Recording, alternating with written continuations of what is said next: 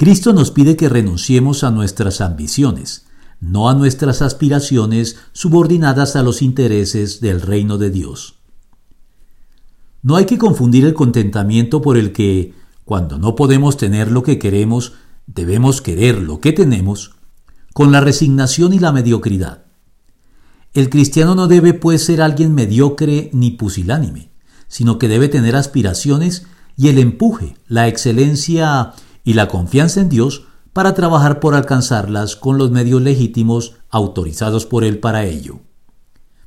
Tal vez el equilibrio adecuado en todo esto lo brinda el sabio consejo que dice, hay que tener aspiraciones elevadas, expectativas moderadas y necesidades pequeñas, pues de este modo siempre tendremos, aun en el peor de los casos, un margen que nos impida sentirnos frustrados o decepcionados por lo logrado finalmente.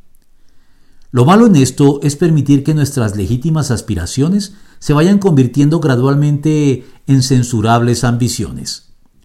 La diferencia entre ambas podría expresarse diciendo que lo que motiva las legítimas aspiraciones es la muy válida ilusión de alcanzar un estado y un nivel de vida digno y decoroso para nosotros y los nuestros que cubra de manera satisfactoria nuestras verdaderas necesidades mientras que la ambición es movida por la codicia y el simple apetito consumista de tener y acumular cada vez más por puro capricho, sin importar que nuestras necesidades estén cubiertas con solvencia e incluso con abundancia.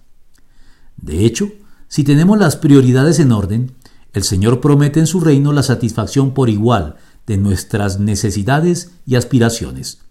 Ustedes, por el contrario, busquen el reino de Dios y estas cosas les serán añadidas. Lucas 12:31.